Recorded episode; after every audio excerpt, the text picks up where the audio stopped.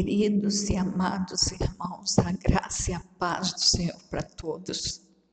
Eu sou Luci Maria da Silva e estou aqui para compartilhar a mensagem do Senhor com você, já pedindo desculpa, perdão aí, porque eu falei que todos os sábados passaria mensagem e eu tive alguns contratempos se não cumprir com a palavra.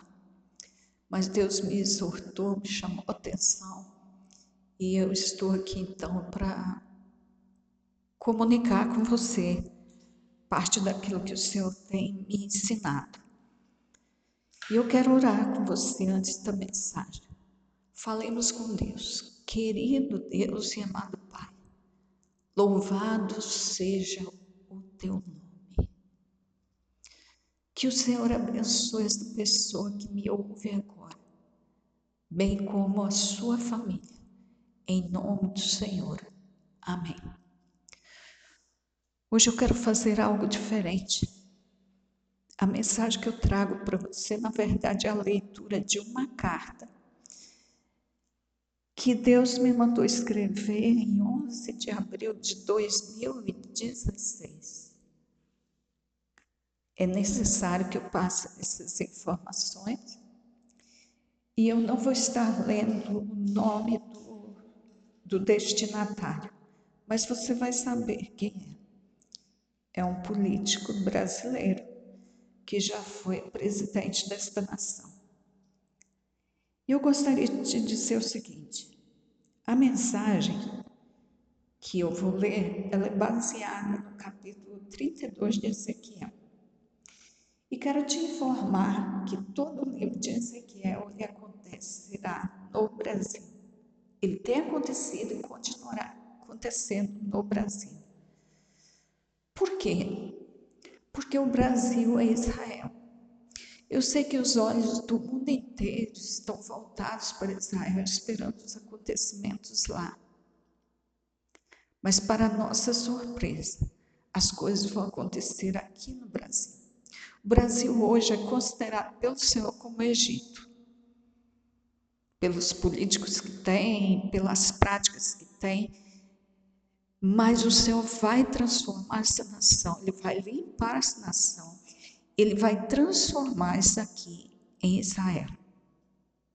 E por que que eu falo para você, afirmo que Deus vai fazer deste lugar Israel e que as coisas vão acontecer aqui, que o que está no livro de Ezequiel acontece nesta terra? Porque as coisas que estão no livro de Ezequiel, elas vão acontecer onde o templo de Ezequiel será erguido. E Israel não vai construir esse templo.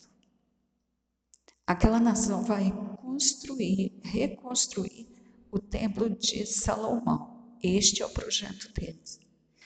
Mas o projeto arquitetônico do templo de, Ezequiel, dado por Deus nos seus detalhes, não está ali de enfeite. E ele será construído.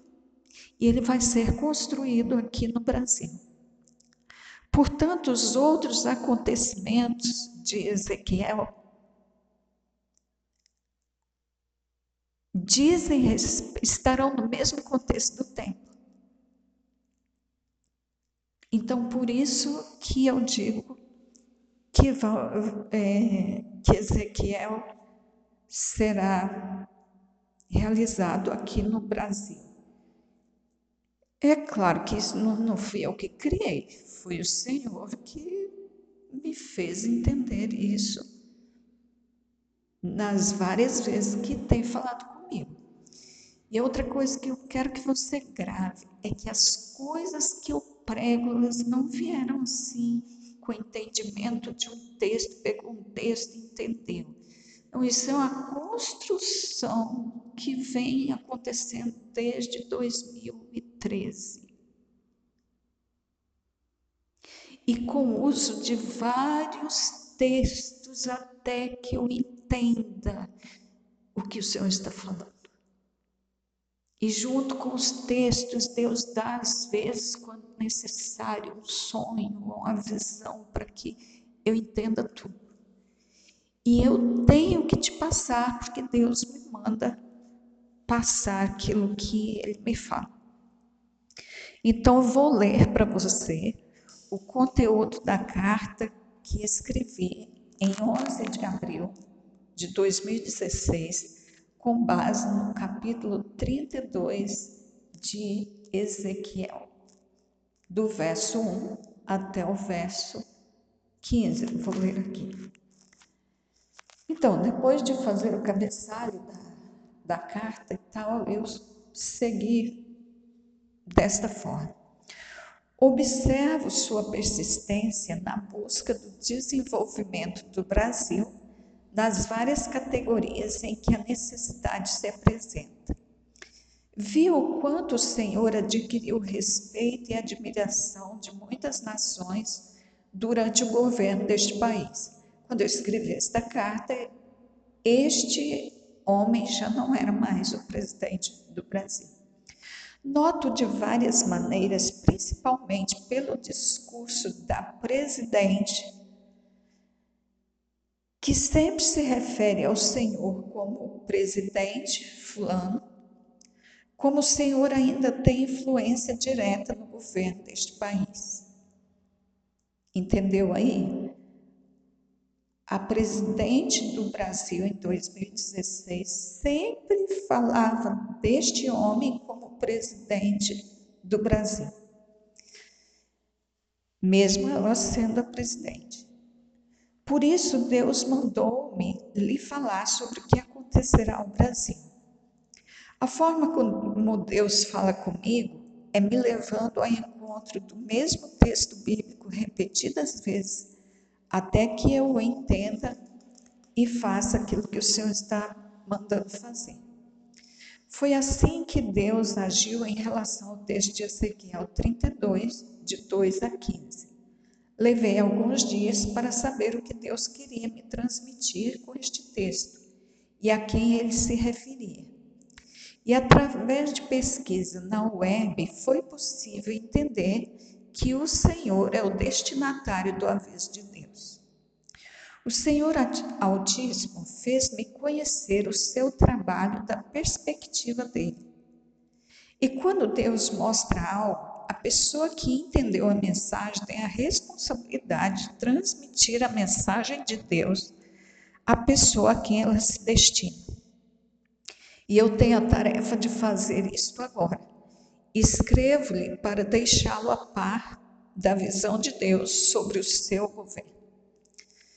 Deus não faz nada sem avisar, pois o Senhor Deus não fará coisa alguma sem ter declarado aos seus servos, os profetas. Amós 3,7. Portanto, aqui transcrevo a narrativa bíblica do profeta Ezequiel. Então vamos ao texto de Ezequiel, capítulo 32, dos versos 2 a 15.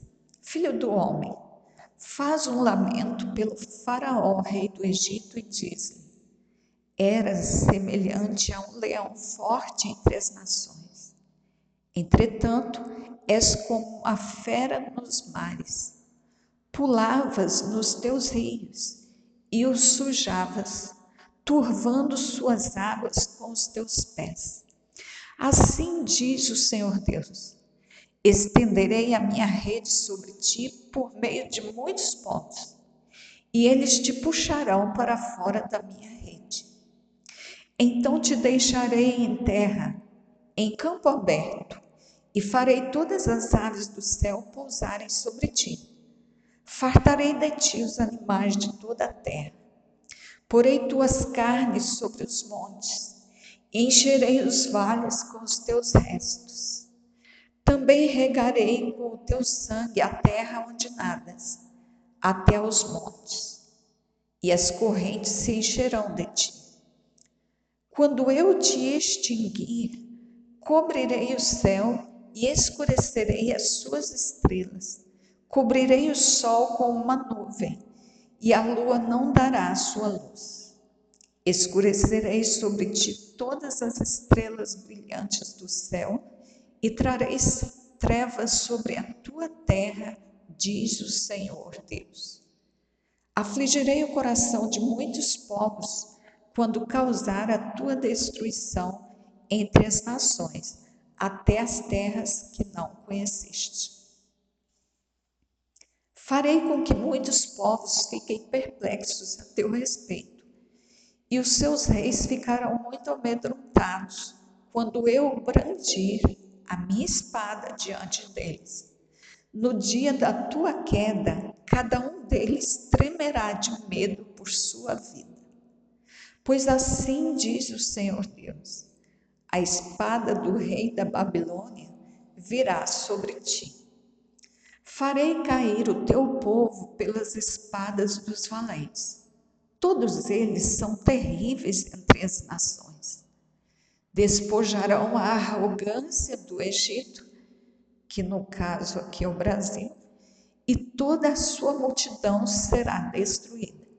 Exterminarei também todos os seus animais das muitas águas. Nem pés de homem, nem cascos de animais as turvarão. Então tornarei as suas águas claras e farei correr rios como azeite, diz o Senhor. Quando eu tornar desolada a terra do Egito, e ela for despojada da sua plenitude, e quando eu ferir todos os que habitarem nela, então saberão que eu sou o Senhor.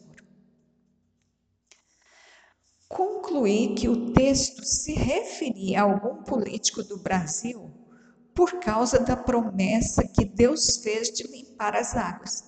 No verso 13 e 14, eu vou ler de novo.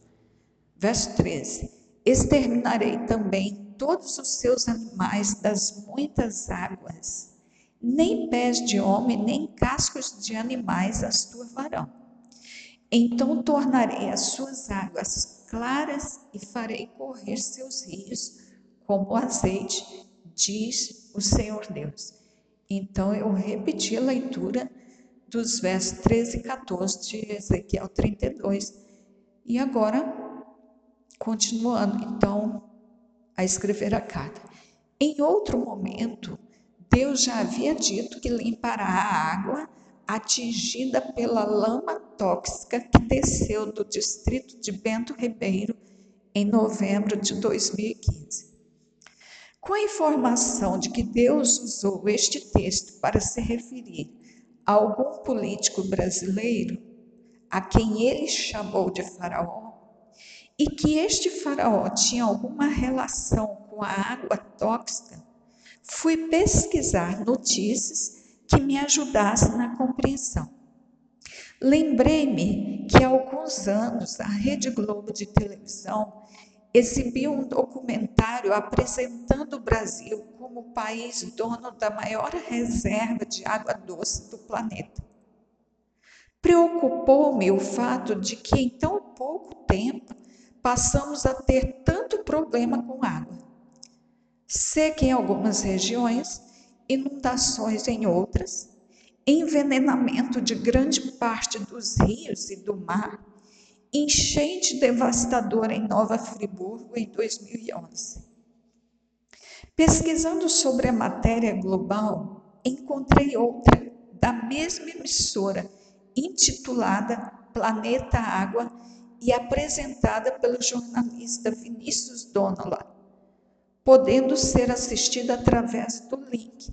Aí eu coloquei o link aqui na carta, mas você pode procurar lá, procurar este documentário, que é um vídeo de 10 minutos. Você escreve lá no Google, é Planeta Água Documentário, que você vai encontrar. Voltando à carta.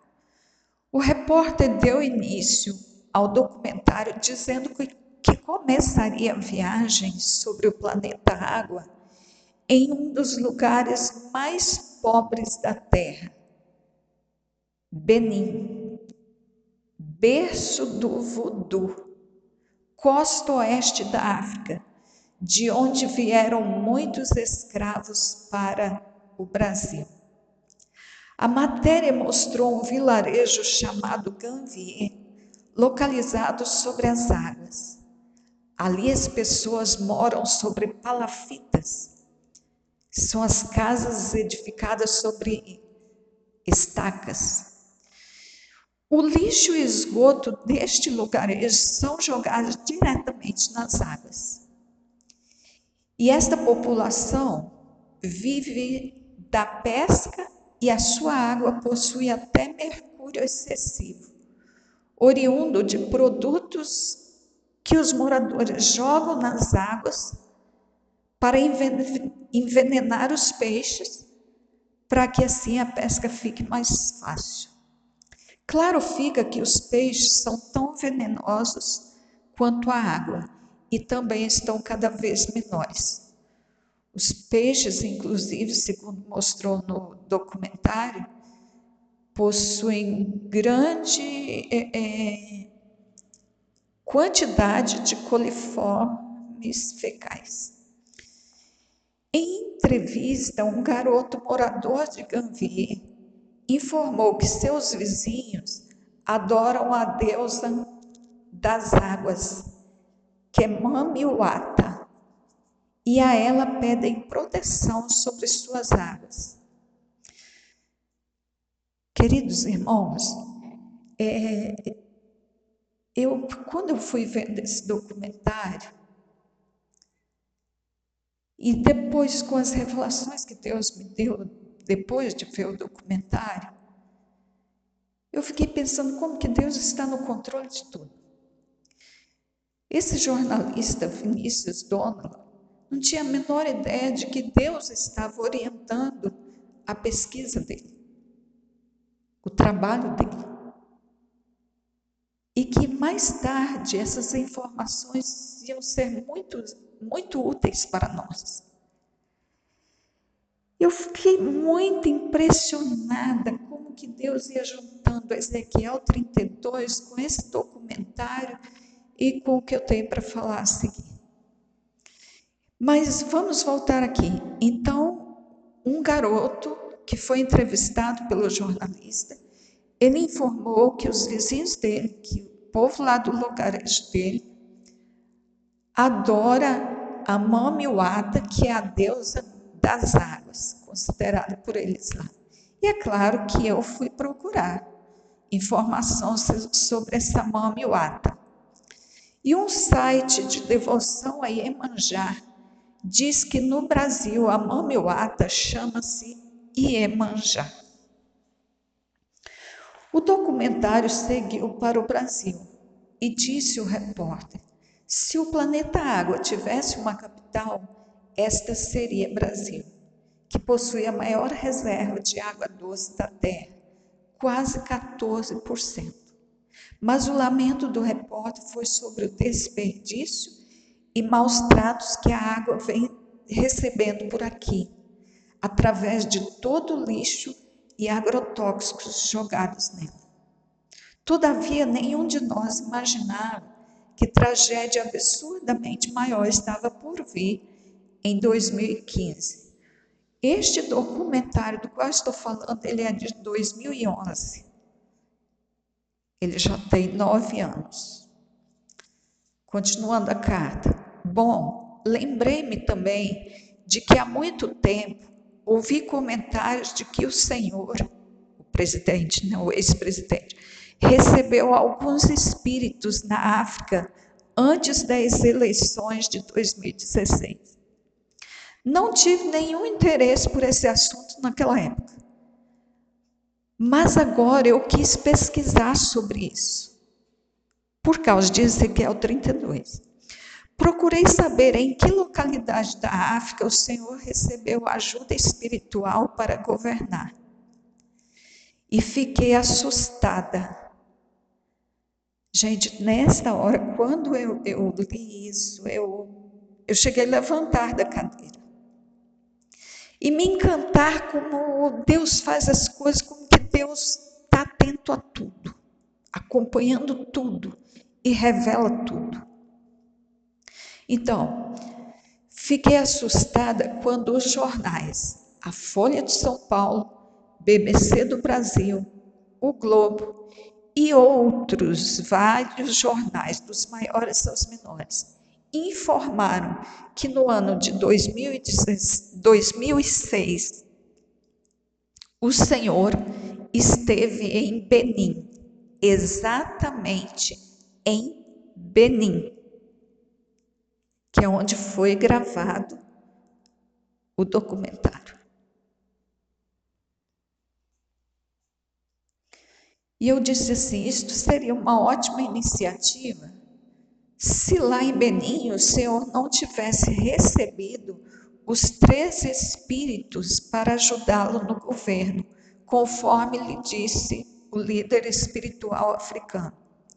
Amados, eu coloquei aqui, o Senhor recebeu três espíritos para ajudá-lo no governo, coloquei entre aspas, porque foi a fala de um líder espiritual africano a esse nosso ex-presidente, quando esteve visitando Benin. E todos esses jornais que eu falei, e todos os demais jornais, colocaram essa frase entre aspas.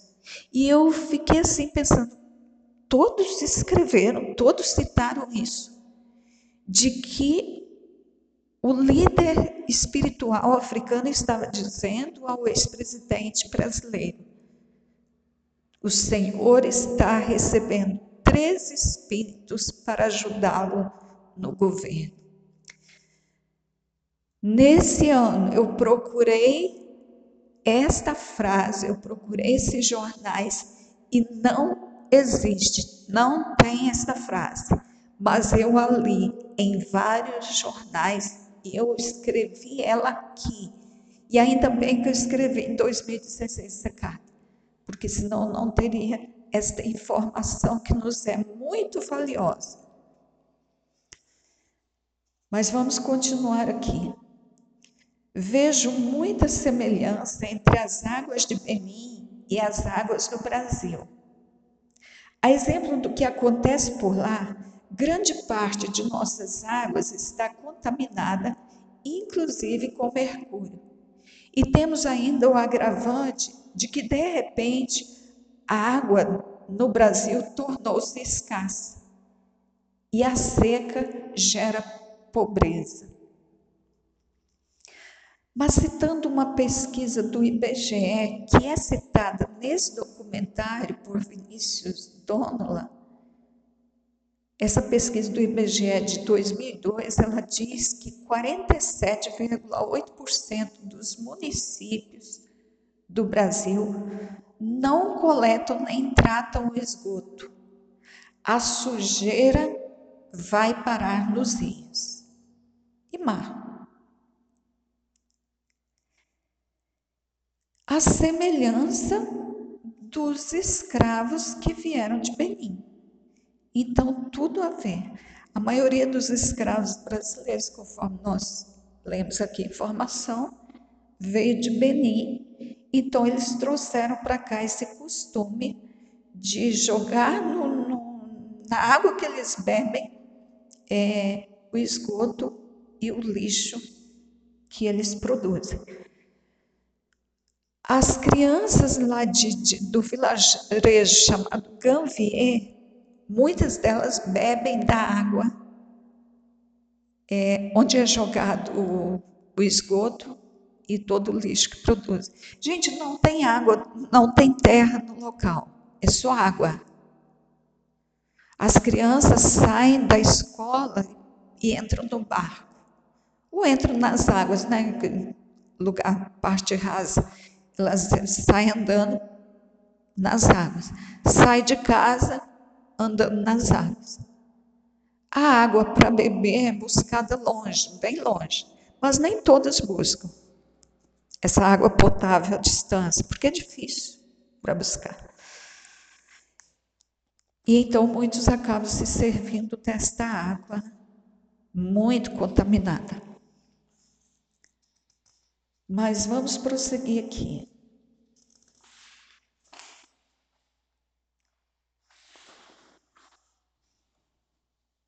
Qual a relação entre estes dados e o texto bíblico?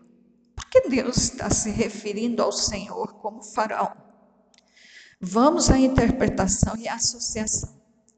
Deus o chama de Faraó porque o governo do antigo Egito foi que se orientou por espíritos de mortos e neles buscava cura.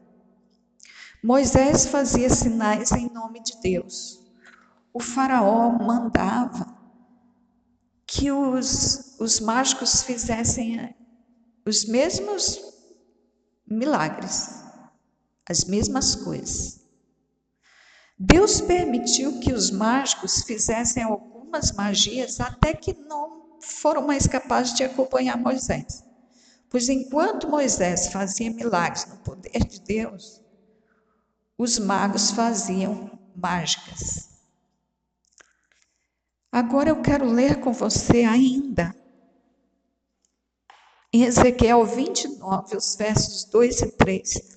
Porque essa lamentação sobre o Egito e sobre o Faraó, ela vai do capítulo 29 de Ezequiel, também o 30 fala disso, o 31 e o 32. Então, Ezequiel 29, 2 e 3. Na verdade, de 2 até o 5, diz assim o texto.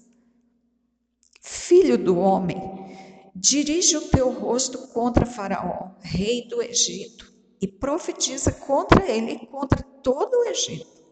Fala e diz: Assim diz o Senhor Jeová: Eis-me contra ti, o Faraó, rei do Egito, grande dragão, que pousas no meio dos teus rios e que dizes: O meu rio é meu, eu o fiz para mim. Mas eu porei anzóis em teus queixos e prenderei o peixe dos teus rios, as tuas escamas. E todo peixe dos teus rios se pegará às tuas escamas. E te deixarei no deserto, a ti e a todo peixe dos teus rios. Sobre a face do campo cairás, não serás recolhido nem ajuntado aos animais da terra e às aves do céu te dei por mantimento. Prosseguindo então a carta. O verso 2 de Ezequiel 32 nos faz entender que enquanto o Senhor, o Senhor lá, o ex-presidente, é admirado e visto como um leão forte entre as nações, Deus revela que o que age no Senhor não é força de leão, não. Eu vou ler aqui o verso 2 do capítulo 32, que diz assim: Filho do homem, levanta uma lamentação sobre Faraó, rei do Egito, e diz-lhe: Semelhante eras a um filho de leão entre as nações, e tu foste como um dragão nos mares, e ferias os teus rios e turbavas as águas com os teus pés e sujavas os teus rios. Então vejam bem, enquanto as nações o via como um leão forte, como aquele que não volta atrás, como aquele que pertence a um bando, mas é o leão dominador, Deus revela que o que agia nele não era força de leão. Aos olhos de Deus, o Senhor é ex-presidente. Está sob a influência e direção de uma fera das águas, uma entidade espiritual que habita nas águas e as suja. Ela veio da África para cá. É claro que muitos espíritos de mortos já agiam aqui e foram trazidos pelos escravos. Só que o Senhor, como homem de maior autoridade neste país, na época da visita a Benin, recebeu espíritos de alta patente e poder e abriu a porta para a entrada deles no país. A sua autoridade deu autoridade a eles, e é claro que estas entidades prometem sucesso popularidade e exigem um retorno muito maior do que o oferecido.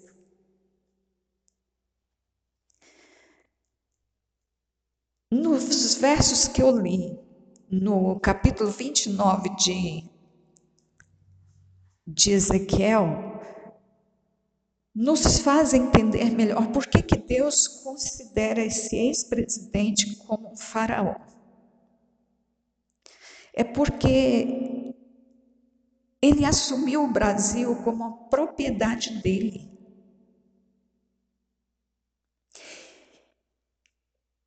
Quando Deus fala rio, águas aqui, Deus está falando do local onde esse ser vive.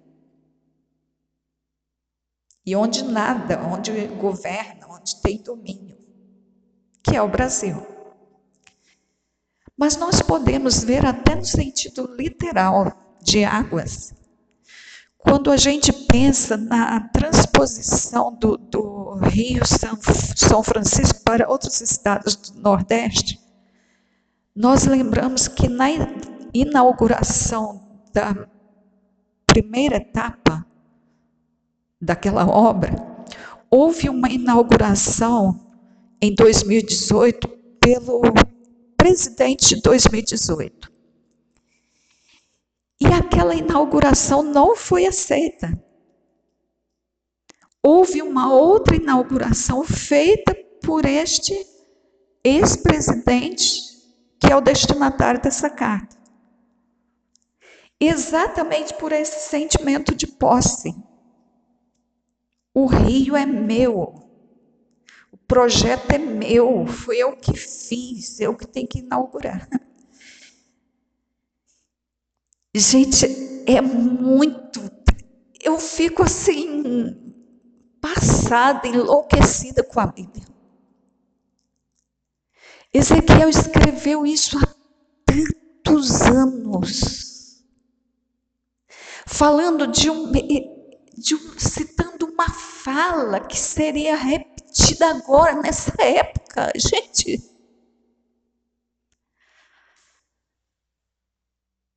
Eu estou até chorando que eu, eu sou encantada com esse nosso Deus, sou encantada com essa palavra de Deus.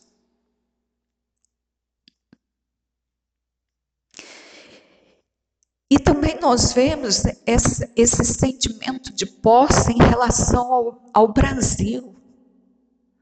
O Brasil, na época desse governo, ele foi tido como posse desse, dessas pessoas, desse partido, desse presidente. Neste ano a gente não ouviu muito isso, mas ano passado, no início desse ano também, até o início desse ano, tinha, tem um outro político que repetiu muitas vezes: o Brasil de Fulano, referindo-se à mesma pessoa a quem eu escrevi. O Brasil de Fulano. Olha o sentimento de posse, olha como essas pessoas lidaram com o Brasil e lidam com o Brasil. Então, por esse sentimento, é que Deus vai colocar um anzol no queixo, porque Deus detesta soberba. É meu, eu que fiz. Deus não. Deus não ouve isso caladinho, em algum momento ele age. ele age. Porque o Brasil é de Deus. O rio é de Deus. Foi Deus que fez. Mas vamos continuar. Agora eu quero ler a respeito dessa, dessa visita lá em Benin. Eu quero ler aqui um, um arquivo que foi escrito em 11 de fevereiro de 2006. E ele fala a respeito dessa, dessa visita do ex-presidente lá em Benin. Vou ler então. Os tambores da África bateram forte ontem pelo presidente, aí dá o nome dele. Se estava preocupado com a urucubaca lançada pelos adversários no Brasil, como disse recentemente, ele pode ter saído de Benin, berço do voodoo, de novo, né? O que o Vinícius Donolas disse lá está sendo dito aqui por outros jornalistas, que Benin é o berço do voodoo. E é lá que o ex-presidente foi visitar, e é de lá que veio a maior parte dos escravos para o Brasil. Então, ele pode ter saído de Benin, berço do voodoo, com o corpo fechado para enfrentar a ferrenha disputa eleitoral. Porque ele teve dois mandatos. Né? O presidente passou a tarde toda sendo reverenciado com orações e danças feitas por feiticeiros vudus, líderes tribais e pelos descendentes de escravos brasileiros que formam uma espécie de colônia em Oiudá, nos arredores de Cotonou, capital do paupérrimo Benin.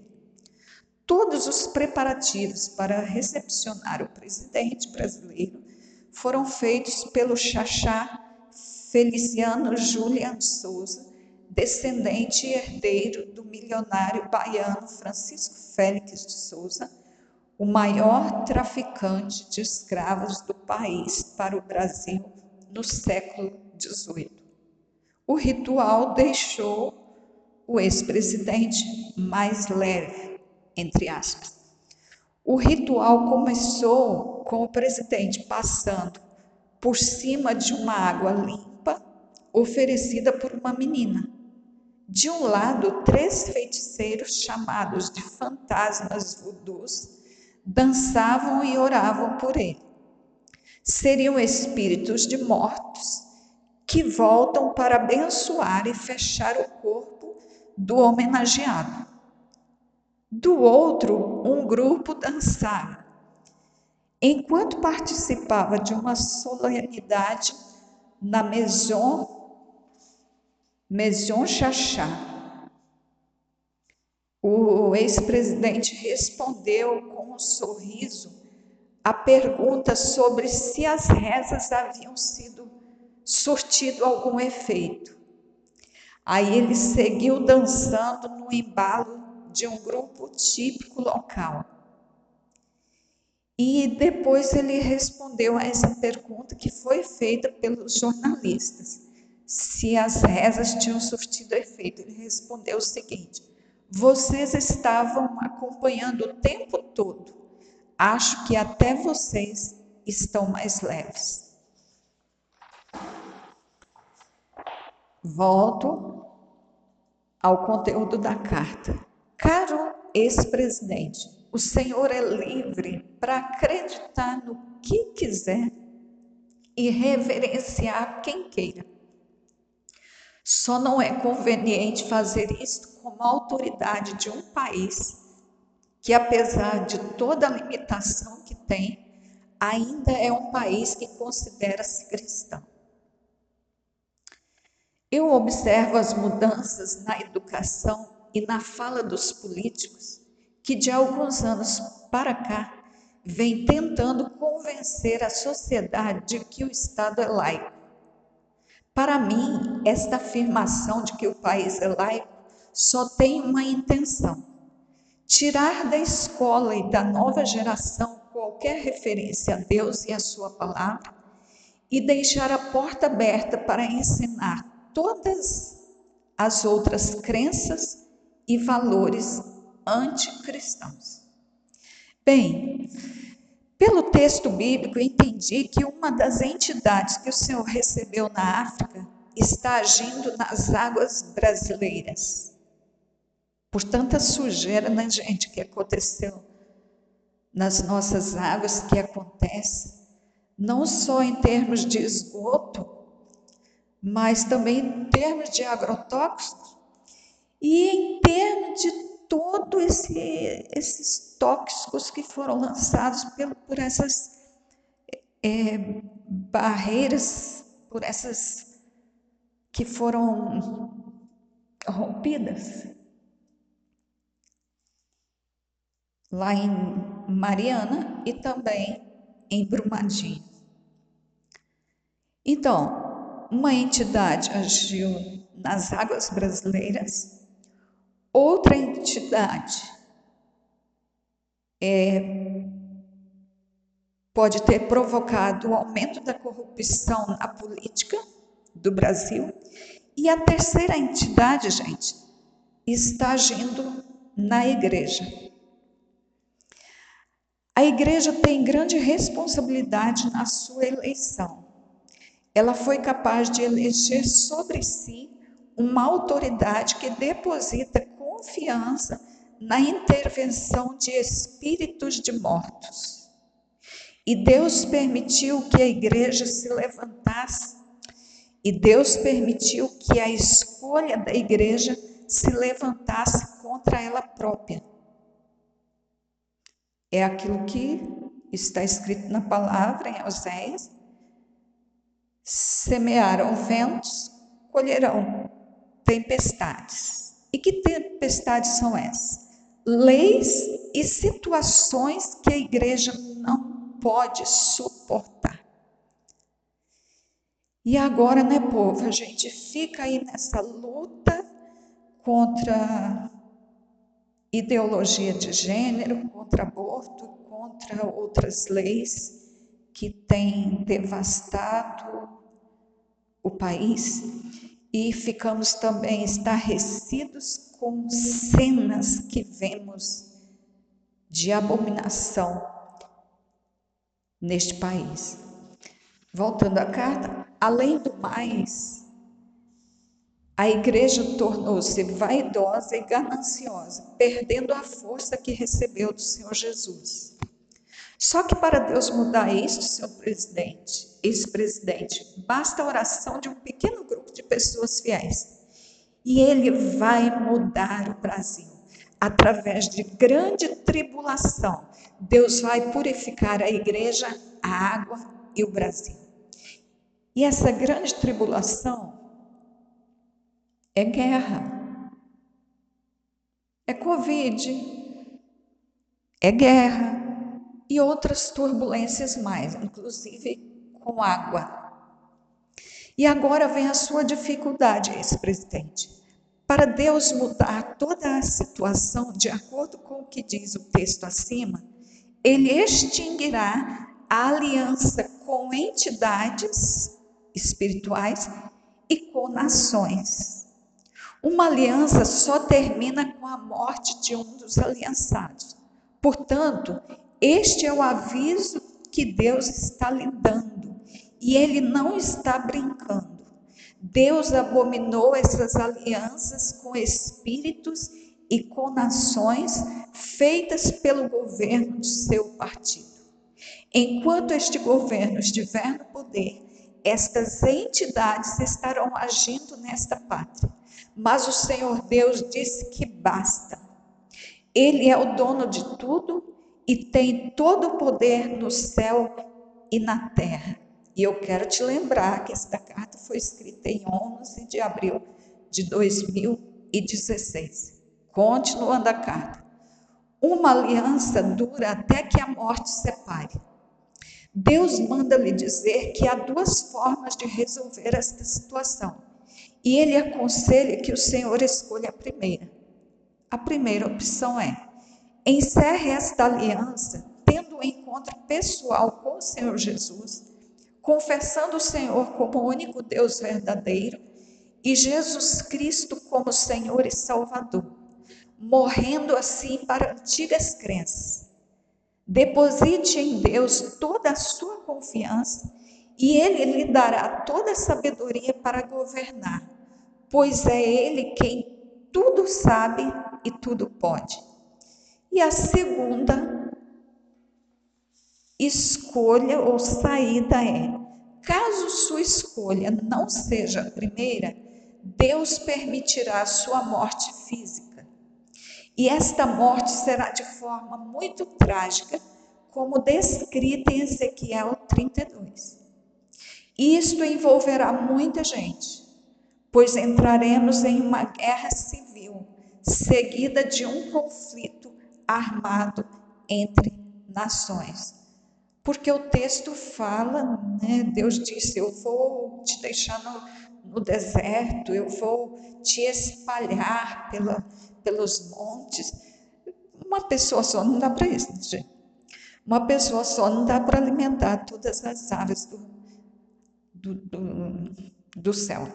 Então, isso diz respeito a todos os aliados, todos os discípulos, todos os, os súditos desse partido político e desse presidente,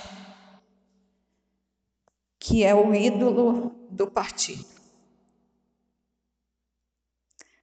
Deus permite que certas situações caminhem até certo ponto.